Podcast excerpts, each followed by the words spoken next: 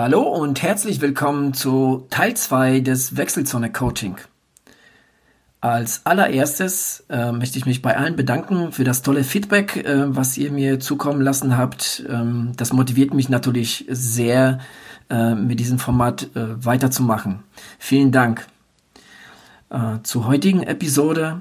Ich habe mir wieder ein paar Fragen der Hörer und meine Athleten ausgesucht, die ich äh, versuchen werde, bestmöglich zu beantworten.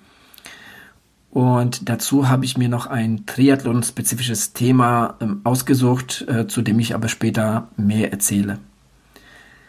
Anfangen würde ich gerne mit den äh, Fragen.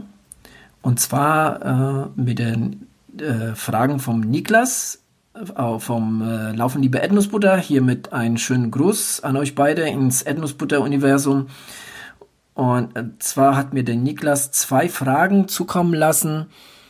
Ähm, in, äh, ja, als eine Audiofile, die ich jetzt gerne mal abspielen äh, möchte und danach gehe ich auf die Fragen ein. Moin Moin in die Wechselzone. Hier ist Niklas und ich habe so zwei Fragen zum Bereich Training und Trainingsplanung. Die erste dreht sich eigentlich mehr um Urlaub als um, um Training selber. Das ist ja bekanntlichermaßen ungefähr genauso gut. Mm, und zwar geht es mir da so um um den, ums Einbauen von Urlaub in einen Trainingsplan oder in ein Trainingsjahr, in eine Saison. Mm, es ist so, dass ich gerne Fahrradurlaub mal mache. LLE-Hörer wissen mehr.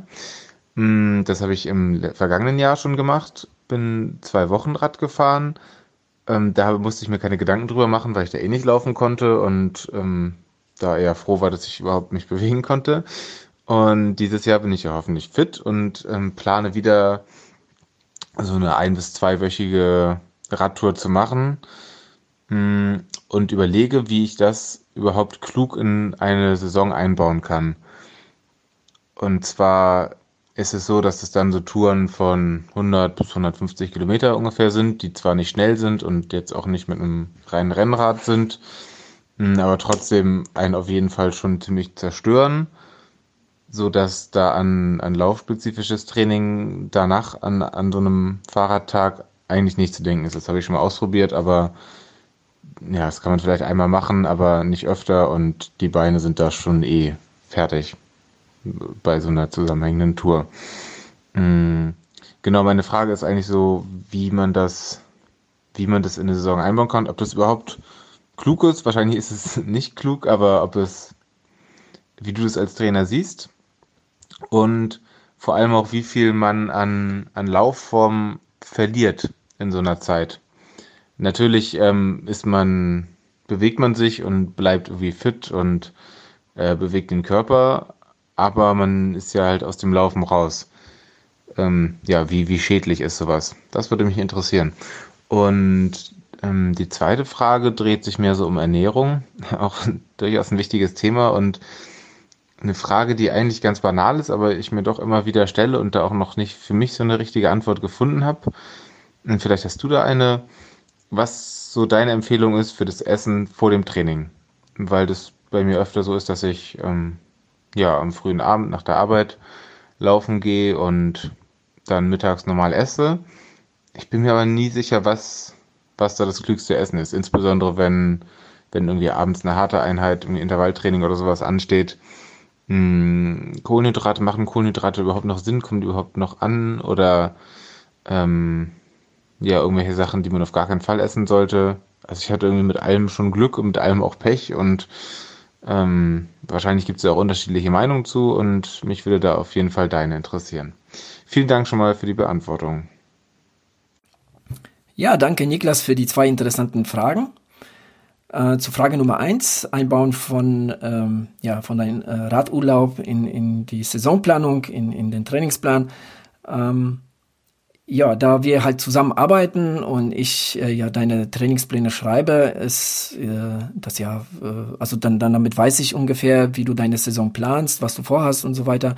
Und ähm, da du jetzt vorhast, Anfang März in Utrecht ähm, äh, deine 10 Kilometer Bestzeit aufzustellen und das für dich quasi so das Highlight ähm, des Frühjahrs ist, ähm, ja, es steht dem halt nichts im Wege. Ähm, des Weiteren äh, planst du ja in der zweiten Saisonhälfte noch ein paar äh, Wettkämpfe. Ähm, und dazwischen meine ich, ist ja ähm, dein Radurlaub. Ähm, ich finde, das passt alles, alles wunderbar. Das Einzige, was du halt ähm, ja bedenken musst, ist, dass du einfach ja vielleicht eine Woche auf zwei ähm, brauchst, um wieder in den Rhythmus zu kommen, ne, um wieder etwas ähm, ja da Fahrt aufzunehmen, mal auch die eine oder andere äh, schnellere Einheit äh, gemacht zu haben. Und, und dann kann man ja ähm, kann man ja in das reguläre Training ähm, einsteigen und in der zweiten Saisonhälfte ähm, ja kannst du dann halt äh, ja deine deine Wettkampfplanung äh, weiter fortführen. Dem äh, steht äh, nichts äh, im Wege. Dass du halt in diesen ein bis zwei Wochen ähm, ja äh, ka kaum oder gar nicht zum Laufen kommst ist ja selbstredend bei so viel ähm, Fahrerei ähm, ja 100 bis 150 am Tag. Und das ja über ein bis zwei Wochen ist schon natürlich äh, schon ziemlich ein Brett und ja, da sollte man halt zusehen, dass man nach so einer Tour erstmal sich es, es erholt für den, für den nächsten Tag. Und ähm, von daher, also wie gesagt, da, da jetzt, ähm, da jetzt dein erster Höhepunkt jetzt schon im März ist, ähm, genieße einfach dein, dein, äh, deine, dein Radurlaub und ähm, ja, danach zwei Wochen ähm, ein, ein bis zwei Wochen, je nachdem wie das Training läuft, aber das ist ja jetzt halt eine Sache, die wir, die wir auch individuell dann ähm, ja dann halt äh, handhaben können und ja beziehungsweise äh, besprechen können. Ähm, aber ich finde, dem steht nichts im Wege. Je nachdem, wann dein zweiter Höhepunkt ist, ähm, den du aber glaube ich noch nicht auserkoren hast, ähm, ja belehr mich eines Besseren, wenn ich da jetzt, wenn, wenn, wenn du da jetzt eins hast. Aber ähm, ansonsten, ja, wie gesagt, dem steht halt äh, nichts im Wege. Die Laufform, klar. Also du ähm, bist ja tagtäglich unterwegs, ähm, Herzkreislauf trainierst du, du trainierst vielleicht etwas andere Muskulatur, aber das Radfahren hat ja auch, ist ja auch gut fürs Laufen. Ähm, das ist überhaupt, äh, überhaupt kein Problem. Wie gesagt, du brauchst einfach nachher noch mal ein paar Tage, um wieder ins Lauftraining einzusteigen, um den Rhythmus zu bekommen und um ähm, ja auch so ein bisschen die Fahrt aufzunehmen, ein bisschen Schnelligkeitstraining zu machen und dann kann man mit dem gewohnten Training äh, fortführen und auf zweiten Höhenpunkt ähm, aufbauen. So viel zu Frage Nummer eins. Zu Frage Nummer zwei, Essen vor dem Training. Ähm, du hast ja erwähnt, deine ähm, ja quasi letzte Mahlzeit von dem von dem Laufen ist halt ähm, ja äh, quasi dein Mittagessen, also oder, oder eine Mahlzeit am Mittag, äh, mit der du schon gute und schlechte Erfahrungen gemacht hast. Ähm, ja, darauf solltest du auf jeden Fall aufbauen und schauen, ähm, womit du schlechte Erfahrungen äh, gesammelt hast und das dann halt zu meiden. Ähm, also da bietet sich ja an, wirklich, ähm, ja, auch, auch das mal irgendwo vielleicht aufzuschreiben sogar und zu schauen einfach, ne, ähm, um sich jetzt mal wieder immer wieder daran zu erinnern, okay, das sollte ich vielleicht vor einem Training nicht essen. Ähm, da ist ja jeder sehr individuell. Ähm, es gibt ja Leute, die können ja wirklich grundsätzlich alles essen. Dann gibt es wiederum welche, die sind äh, sehr empfindlich und ähm, ja, können halt irgendwie vom, vom Training ähm, bestimmte Sachen essen. Jetzt würde ich gerne halt speziell darauf eingehen, ähm, auf das intensive Training. Ne? Jetzt irgendwie Tempodauerlauf oder, oder harte Intervalle, ähm, die du jetzt auch ähm, des Öfteren machst. Ähm, da ist es halt, da, da, da musste ich vielleicht ein paar Infos mehr haben. Da wäre es wirklich wichtig zu wissen, wie viele Stunden sind zwischen der letzten Mahlzeit und dem Training. Ähm, es sollten wirklich äh, ja, sollte ähm, höchstens, sage ich mal, von einem intensiven Training drei Stunden dazwischen liegen.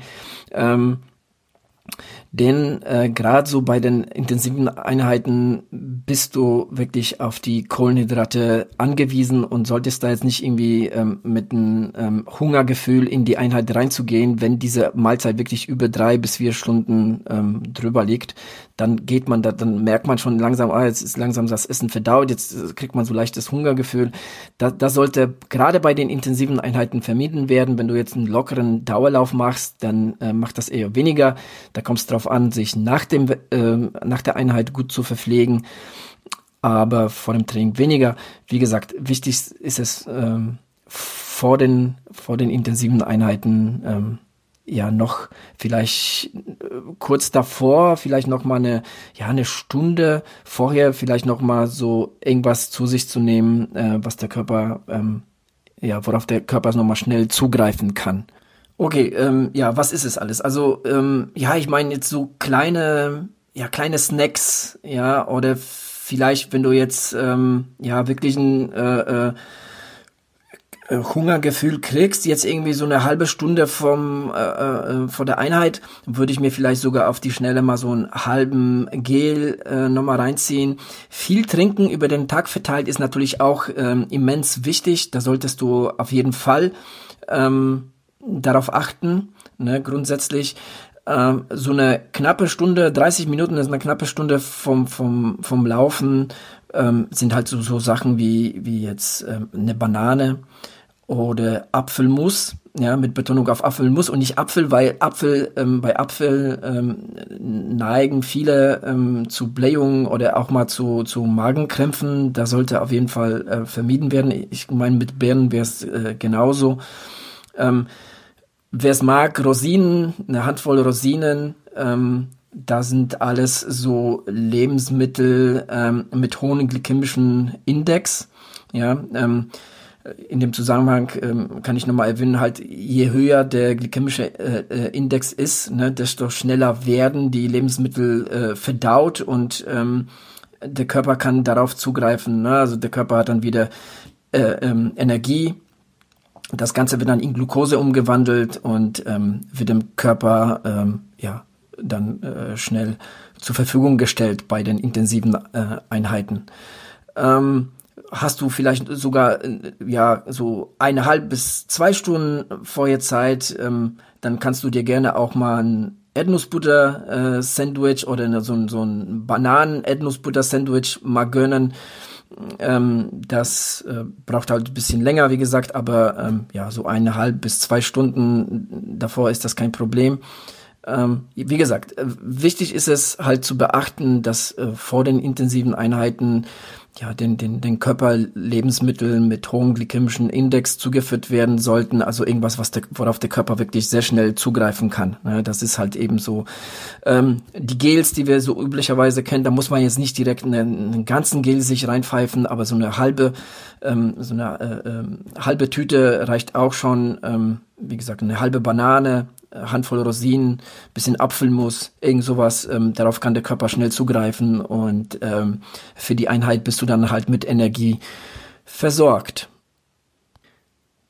Vielleicht noch mal äh, äh, kurz dazu, was man vermeiden sollte. Also ähm, so Lebensmittel äh, mit mit Ballaststoffen, ähm, oder, oder fettige Lebensmittel oder auch zu große Portionen sollten wirklich ähm, ja so so äh, eine bis zwei Stunden nicht mehr, äh, also eine bis zwei Stunden vom Training nicht mehr gegessen werden. Das sollte auf jeden Fall vermieden werden, sonst kann es zu, äh, wie gesagt, Magenkrämpfen, Übelkeit äh, äh und, und sonstigen äh, unangenehmen Symptomen kommen. Ähm, und äh, wie gesagt, ähm, was ich schon erwähnt habe, ähm, über den Tag verteilt, aber auch jetzt äh, vor der Einheit selbst, ähm, da jetzt ähm, noch genügend zu trinken, immer wieder einen Schluck aus der Pulle nehmen äh, äh, vom Training ist, äh, ist auf jeden Fall auch wichtig. Ja, ich hoffe, ich ähm, konnte die, äh, die zwei Fragen ähm, einigermaßen gut beantworten und ähm, ja, freue mich auf äh, mehr Fragen aus dem Erdnussbutter-Universum. Bis, äh, bis dann und ja, die nächste Frage. Und zwar, äh, die nächste Frage lautet, ähm, wann und wie dehnen, beziehungsweise wann und ähm, soll ich Blackroll anwenden? Also zum Dehnen zuerst äh, würde ich sagen, nie vor dem Training und schon gar nicht ähm, ja so quasi als Aufwärmtraining äh, fürs äh, fürs Laufen oder oder äh, Radfahren oder Schwimmen. Oder, wobei beim beim Schwimmen ist es vielleicht noch was anderes. Wobei ich bin wie gesagt kein großer Fan von vom Dehnen vom äh, vom Training von der Einheit oder vom Wettkampf denn ähm, das Dehnen davor setzt die Muskelspannung herab und ähm, ja da kann man einfach die äh, äh, ja gewohnte äh, äh Leistung dann irgendwann nicht mehr äh, nicht mehr erfüllen. Ähm, ja, wie gesagt, die Muskulatur verliert da so ein bisschen an Spannung, was jetzt in dem ähm, Moment kontraproduktiv ist. Nach dem Training ähm, auf jeden Fall dehnen, aber selbst da nicht direkt nach dem Training oder nach dem Wettkampf, sondern wirklich mit, mit etwas ähm, Zeit dazwischen, gerne mal zwei bis drei Stunden später. Erstmal dem Körper wirklich äh, die Zeit geben zu erholen, dann schon eher, ja, erstmal so eine schöne warme Dusche oder ein Bad nehmen, so nach dem Wettkampf oder so. Ähm, erstmal verpflegen, das alles ist erstmal wichtiger und dann irgendwann vielleicht so am, am Abend oder so äh, äh, nochmal schön ähm, die Muskulatur ähm, vorsichtig dehnen, je nachdem, was man für eine Einheit oder für einen Wettkampf hatte oder so. Ähm, da sollte man schon ähm, etwas vorsichtiger sein. Ne? Also ist man gerade vielleicht einen Marathon gelaufen, dann würde ich auch nicht äh, dehnen wollen an dem Abend selbst nicht. Äh, also wie gesagt, nach so äh, äh Einheiten, Trainingseinheiten, äh, äh, so, den üblichen Trainingseinheiten schon, aber jetzt irgendwie nach so äh, äh recht äh, exzessiven ähm, oder oder jetzt äh, äh extremen äh, Wettkämpfen, ähm, da selbst da würde ich ähm, auf das Dehnen verzichten wollen die ersten Tage und stattdessen äh, Blackroll ähm, da äh, zum Einsatz äh, nehmen ja, also ich bin ein großer Verfechter des, äh, ja, äh, der leichten Massage vor dem, vor dem Training. Ähm, wie gesagt, ähm, es ist wirklich wichtig, äh, vor dem Training jetzt irgendwie damit auch nicht zu übertreiben, sondern ähm, ja, einfach äh, mit der Blackroll über die äh, Waden gehen, über die äußere und innere äh, Oberschenkelmuskulatur ähm, ja, so, so 30 bis äh, 60 Sekunden ähm, merkt man hier und da vielleicht noch ein paar Stellen, die besonders wehtun, die irgendwie jede von uns hat. Dann kann man da auch noch mal paar Sekunden ähm, verweilen und da vielleicht noch mal besonders äh, äh durchmassieren. Und ähm, wie gesagt, meine Erfahrung nach, und ich mache es regelmäßig, ähm, gerade vom, vom, vom Lauftraining, äh, ist halt die, dass ich mich einfach ähm, ja beweglicher, ähm, ja so etwas elastischer möchte ich sagen ähm, fühle, ähm, so dass ich ähm, ja das auf jeden Fall äh, empfehlen würde. Dazu vielleicht noch mal ein paar Lunges, ähm, ein paar äh, Kniebeugen und dann ist man, glaube ich, ähm, ja gut gut aufgewärmt fürs fürs Lauftraining. Das Ganze dauert auch äh, fünf bis höchstens zehn Minuten, nicht länger. Und ähm, ja, ist auch irgendwo auch äh, eine super ähm, Verletzungsprophylaxe. Die nächste Frage kommt von unserem Hörer Jörg zum Thema Training auf dem Laufband. Und zwar, ich befinde mich gerade in der Marathonvorbereitung für Düsseldorf und mache die Tempoeinheiten ab und zu auf dem Laufband, einfach um dem schlechten Wetter zu entgehen.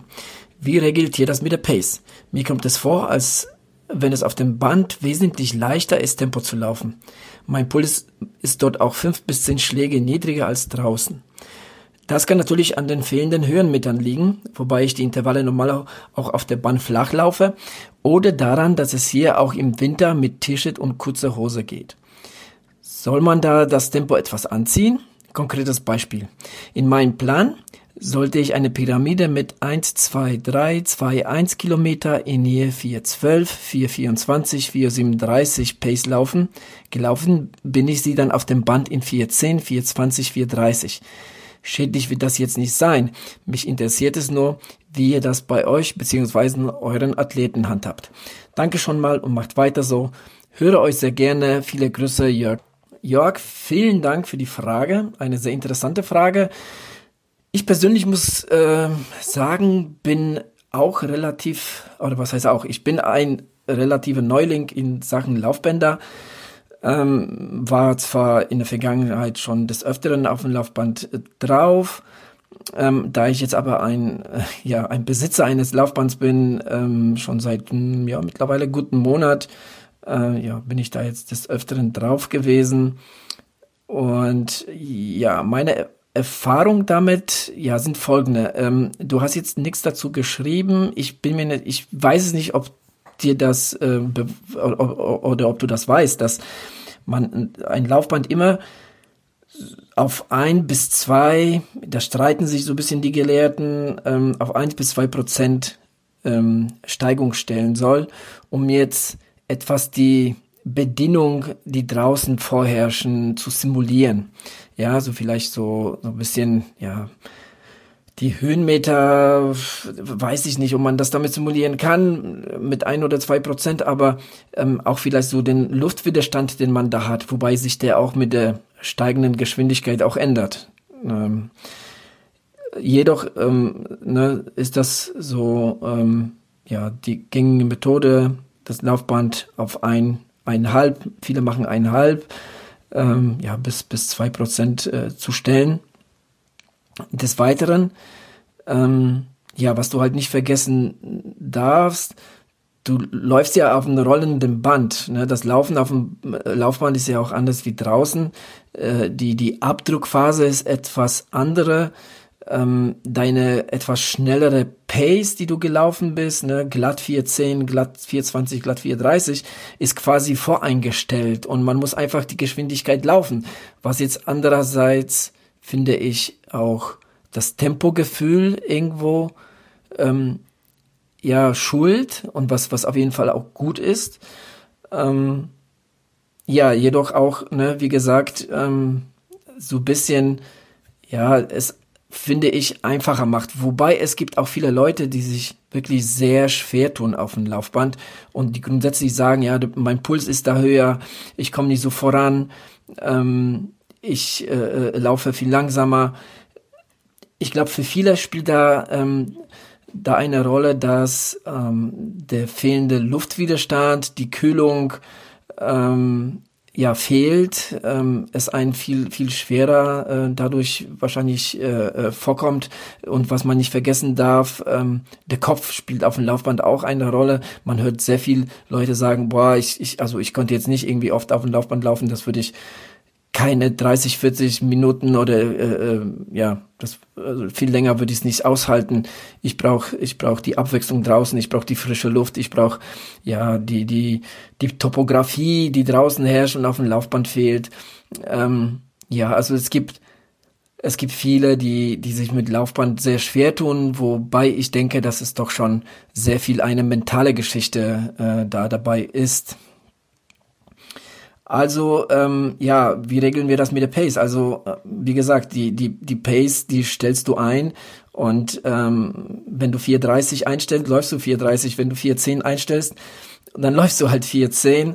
Ähm, es ist halt ein bisschen einfacher wie draußen. Das Ganze, wobei das, ne, wie gesagt, auch eine äh, äh, ja, individuelle Geschichte ist. Ähm, ja, ansonsten bin ich persönlich weiterhin fleißig an Erfahrung sammeln mit dem Lauftraining. Ich persönlich habe da jetzt nichts dagegen. Ähm, ich bin da jetzt vom Kopf so, dass mir jetzt irgendwie nicht nichts ausmacht, 5000 Meter im Schwimmbecken Bahnen zu ziehen oder zwei Stunden ist vielleicht jetzt übertrieben, aber, aber jetzt jeden Tag äh, oder jeden zweiten Tag auf der Rolle eine Stunde bis zwei zu sitzen oder halt eben ähm, Laufbahn zu laufen, ähm, das äh, finde ich jetzt nicht so problematisch. Und ja, wie gesagt, ich ähm, sammle da weiterhin meine Erfahrungen mit und ähm, hoffe, ich könnte dir da so bisschen, bisschen helfen, wie gesagt, der fehlende Luftwiderstand ähm, spielt da auf jeden Fall eine große Rolle, wodurch auch wahrscheinlich auch dein Puls runtergeht und, und dir das Tempo leichter vor, vorkommt. Na, die, die voreingestellten, voreingestellte Laufgeschwindigkeit und das alles macht das schon, ähm, ja, finde ich etwas, etwas einfacher. Die Fragerunde würde ich gerne mal mit einer äh, Mail von Fabian äh, abschließen. Und zwar stehe ich mit ihm ja, im regen E-Mail-Kontakt möchte ich sagen bezüglich äh, des Themas Trainingspläne aus dem Netz, beziehungsweise im sein Fall aus einer ähm, Zeitschrift.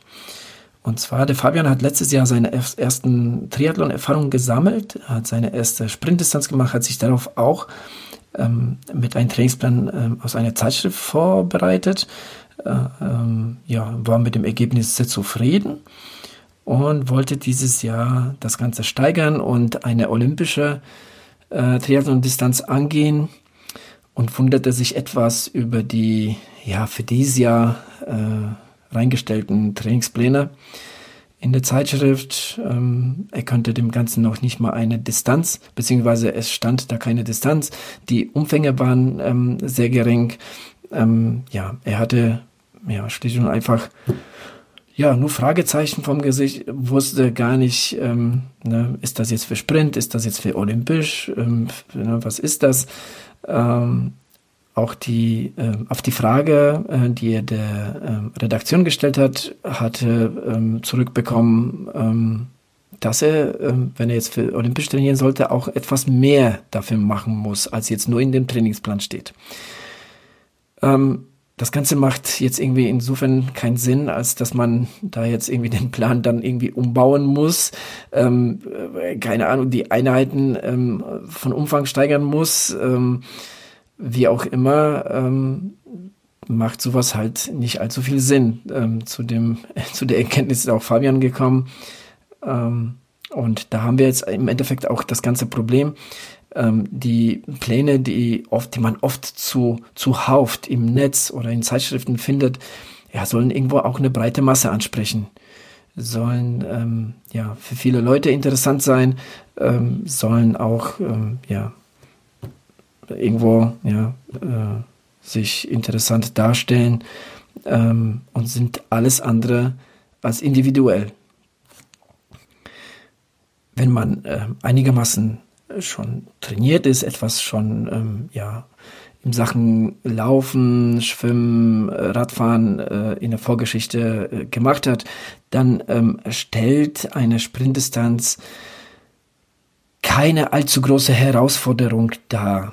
Ähm, es ist eine ähm, ja, Disziplin, die, ja, ich sag mal, zwischen ein und eineinhalb Stunden findet sie denn ähm, ja, so im ebenen Gelände auf einer schnellen Strecke statt. Haben die meisten 80, 90 Prozent des Feldes sind, äh, Feldes sind spätestens nach ein, äh, eineinhalb Stunden da. Ähm, somit ähm, ist das gut machbar. Eine olympische Distanz äh, stellt da jetzt ähm, ja etwas äh, stellt einen vor etwas größere Probleme. Die Distanz ist auf einmal doppelt. Damit ist auch die ähm, ja ähm, die die Zeitdauer auch äh, deutlich länger. Ähm, das kann schon den einen oder anderen ähm, ja verunsichern und ein ähm, vorgefertigter Trainingsplan aus dem Netz oder aus einer Zeitschrift ähm, kann meiner Meinung nach und meiner Erfahrung nach, denn ähm, ich bin jetzt schon mittlerweile ja annähernd 20 Jahre ähm, im, im Ausdauer und vor allem im Triathlonsport dabei und habe an, am Anfang auch aus der einen oder anderen Zeitschrift, aber dann später aus den Büchern, die da meiner Meinung nach etwas eine, eine ähm, ja, Sonderstellung haben, weil es gibt sehr gute Bücher zum Thema Training, ähm, Marathontraining, Triathlon-Training, wie auch immer.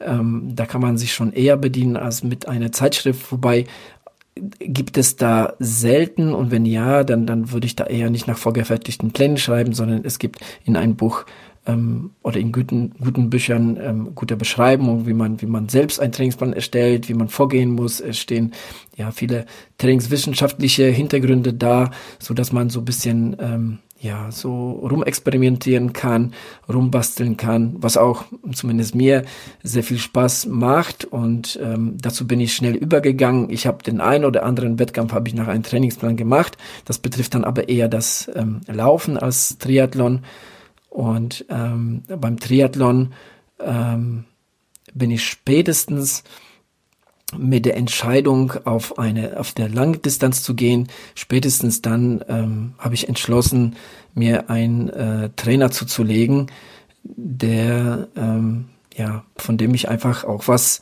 was lernen kann, denn ähm, das war im Endeffekt so ähm, das, was ich in erster Linie damit verfolgt habe, ist, ich wollte von einem Triathlon-Profi äh, was lernen. Der erste Trainer, mit dem ich zusammengearbeitet habe, war Olaf Sabatschus. Olaf äh, war in ähm, ja, äh, 90er und Anfang 2000 ähm, lange Jahre ähm, im Triathlon-Zirkus unterwegs und hat wirklich sagenhafte Ergebnisse erzielt. Ähm, war äh, Ende 90er Anfang 2000 war der mehrmals auf Hawaii, Top 10 äh, Platzierung dort erreicht. Ähm, Ironman äh, Brasilien ähm, gewonnen. Ähm, also äh, ich hatte da jemand, der weiß, wovon er spricht, von dem ich auch wirklich jede Menge gelernt habe, wovon ich auch heutzutage noch zehre und ähm, ja, was ich auch so ähm, jetzt mittlerweile auch an meine Athleten ähm, äh, weitergebe. Denn mit der Entscheidung, ähm, den Olaf als Coach zu engagieren, ähm, habe ich dann wirklich ähm, einen großen Leistungssprung ähm, erfahren. Und das ist auch der Grund, warum ich das alles erzähle, denn ähm, ja, in den, in den frühen 90er Jahren, als ich mit dem Laufsport und Marathonsport angefangen habe, ähm, ja, war es ein, erstmal irgendwie wichtig, nur anzukommen beim ersten Marathon. Später wurden die Ergebnisse dann oder die, die Ziele etwas anspruchsvoller. Man wollte eine bestimmte Zeit schaffen. Das ist mir mal gelungen, dann ist es mir weniger gelungen. Ähm, ich hatte mal gute Rennen, hatte ich mal schlechte Rennen. Das hat man ja irgendwo auch grundsätzlich. Jedoch ähm, habe ich, hab ich wirklich einen deutlichen Leistungssprung erfahren, ähm, gerade in dem Jahr ähm, 2004 ähm, und 2005. Ähm, das, waren, das waren die Jahre, wo, wo es wirklich für mich richtig gut lief. Gerade auch auf der Mitteldistanz ähm, um ein Beispiel zu nennen, vielleicht wird der ein oder andere Triathlet aus Nordrhein-Westfalen ähm, den äh, Triathlon in Hasewinkel äh, kennen. Äh, das ist eine Veranstaltung, die schon wirklich seit, oh, schon wirklich seit, also mindestens 20, äh, deutlich über 20 Jahre stattfindet. Ähm, es ist ähm, es werden dort äh, äh, Liga-Wettkämpfe veranstaltet, olympische Distanz, aber auch eine Mitteldistanz. Es ist eine ähm, ja, flache, schnelle Strecke, in der ich im ersten Jahr, als ich noch ähm, für mich trainiert habe, ähm, eine Zeit von knapp unter fünf Stunden 30 äh, gebraucht habe, irgendwie fünf, ich meine 5,28 oder so, weiß ich jetzt nicht ganz genau. Es war irgendwie fünf, knapp 5,30 habe ich so noch in Erinnerung. Ein Jahr später, ähm, ich habe in dem Jahr mit Olaf äh, angefangen zu trainieren und ein Jahr später habe ich ähm, ja so beim gleichen Wettkampf einen Leistungssprung von fast 30 Minuten erfahren, habe mich in allen drei äh, äh, Teildisziplinen deutlich verbessert und im Jahr darauf nochmal und weitere 10 Minuten. Ähm, das nochmal, um das so ein bisschen zu zeigen, äh, was eine, äh, ja, was eine Zusammenarbeit mit einem, ja, mit einem guten, erfahrenen Trainer, äh, was sie wert ist.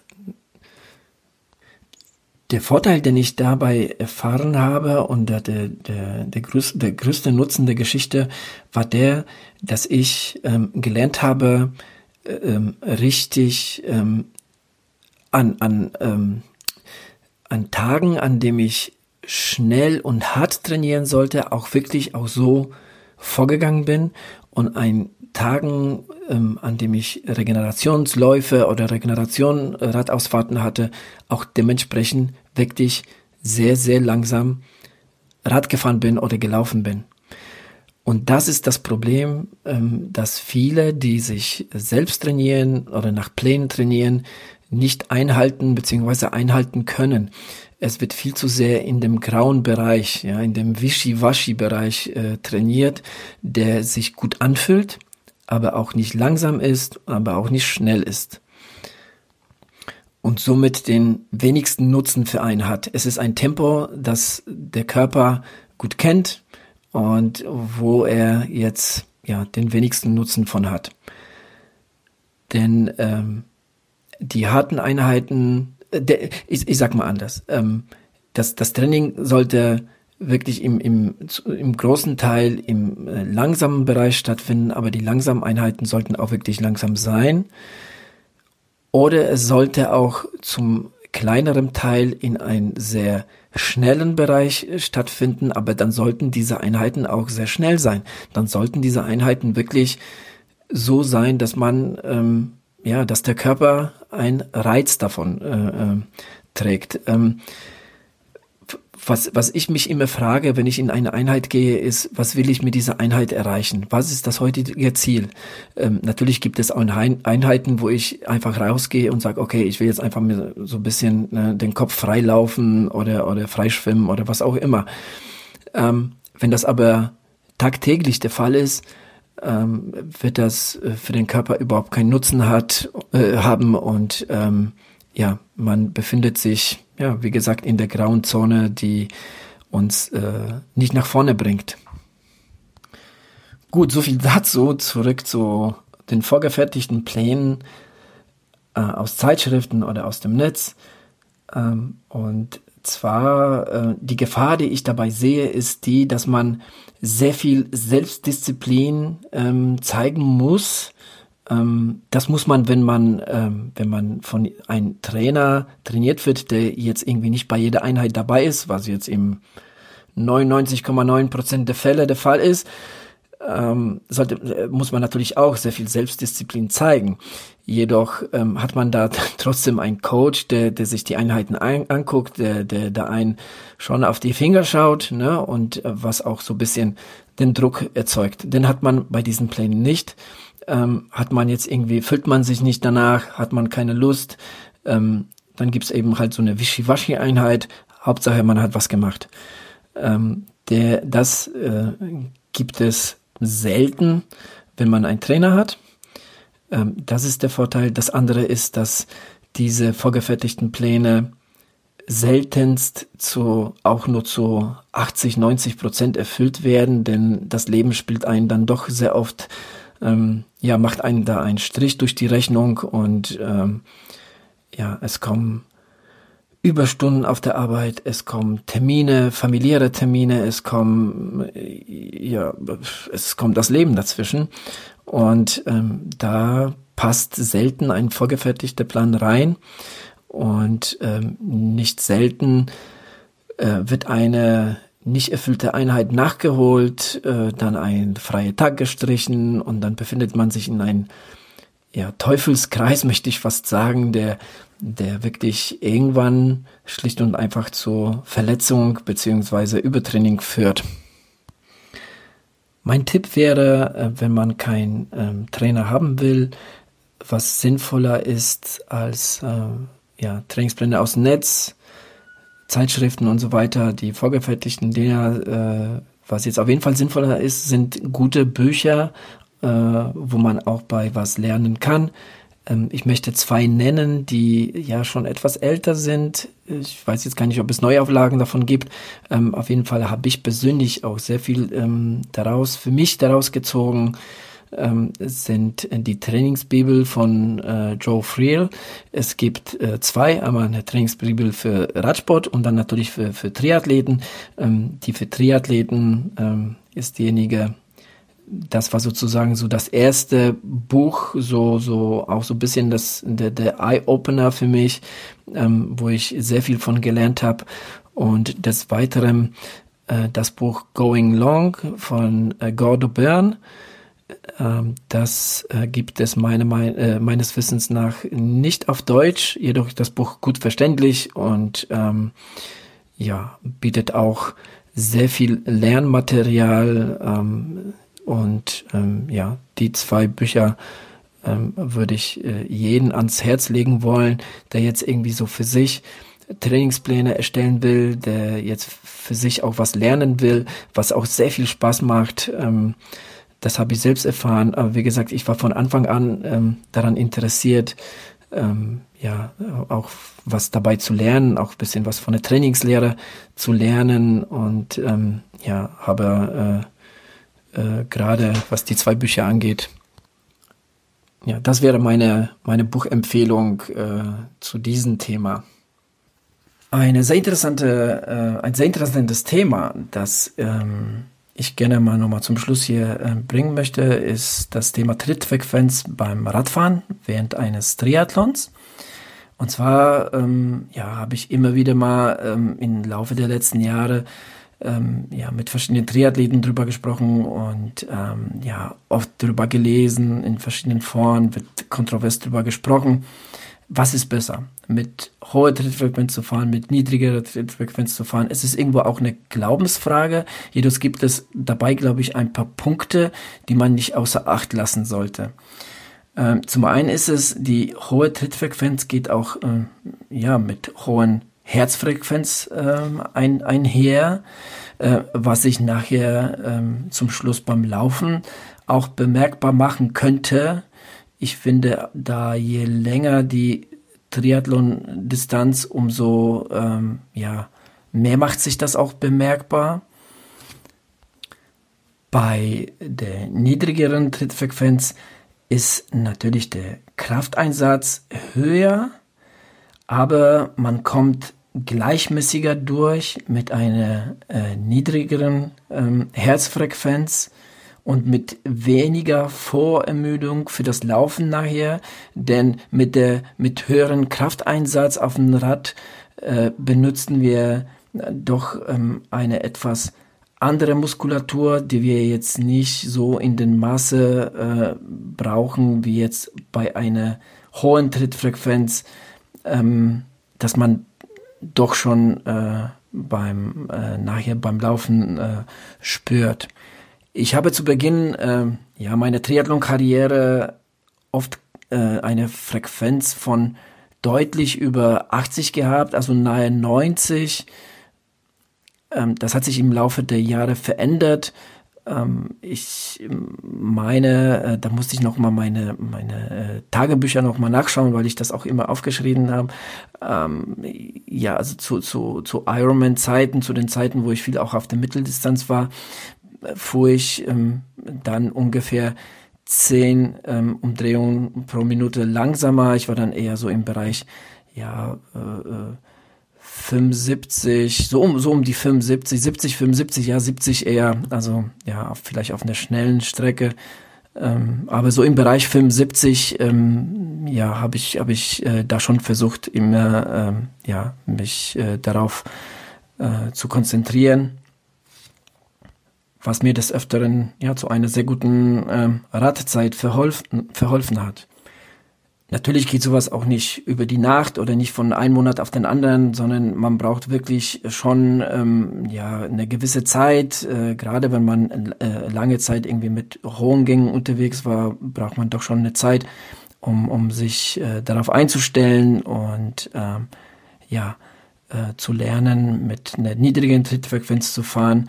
Ähm, man kann das sehr gut im, im Training simulieren, indem man wirklich ja kleine äh, äh, kurze Intervalle ähm, einbaut im angestrebten Tempo, ja, wobei die Dosis immer dem aktuellen Trainingszustand angepasst werden muss, ja, damit es auch nicht zu viel, aber auch nicht zu wenig ist, damit, ähm, ja, damit das alles passt. Mit der Zeit ähm, verlängert man die äh, Intervalle und ähm, ja, man kriegt dann irgendwo auch so das Gespür dafür, ja, ähm, und, und äh, kann das Ganze alles besser ja, verdauen ähm, und ähm, mit, mit der Zeit äh, funktioniert das alles besser und äh, macht sich tatsächlich ähm, beim Laufen bemerkbar. Das habe ich äh, ja des Öfteren schon bei den Triathlons ähm, gemerkt. Es macht sich wirklich ähm, ja im Endeffekt auf, auf eine bessere mit einer besseren Laufzeit ist das Ganze verbunden, dann wiederum auch äh, ja, mit einer besseren Endzeit. Und ähm, ich bin mittlerweile wirklich ein Verfechter der, der, der etwas niedrigeren Trittfrequenz, ne, mit, mit, ja, mit 75, zwischen 75 und, und 80 Umdrehungen. Ähm, ja, ist man da jetzt noch nicht im ganz niedrigen Bereich. Da gibt es auch einige, die, die das Ganze noch deutlich, äh, deutlich niedriger gestalten. Ja, es gibt wirklich Spezialisten, die fahren, die fahren auch deutlich unter 70 äh, Umdrehungen die Minute. Aber ich finde, gerade so auf der Mitteldistanz ist eine, ähm, ja, äh, eine Trittfrequenz von 75 ähm, ja schon, schon ähm, recht ähm, gut und ähm, stellt sicher, dass man noch auf abschließenden Marathon, äh, Halbmarathon, Entschuldigung, äh, gut unterwegs ist. Ja, das so meine Einsichten zum Thema Trittfrequenz. Ähm, wie gesagt, es wird oft sehr kontrovers diskutiert und vielleicht gibt es ja den einen oder anderen, der dem Ganzen widerspricht und jetzt auch mit äh, viel höheren Frequenz auch gut laufen kann. Was bestimmt auch gut geht. Ähm, ja, ich wollte jetzt einfach nur so ein bisschen meine Eindrücke schildern, ähm, wie sich das bei mir ähm, zu meinen ähm, ja, Ironman und, und 70.3 Zeiten gestaltet hat.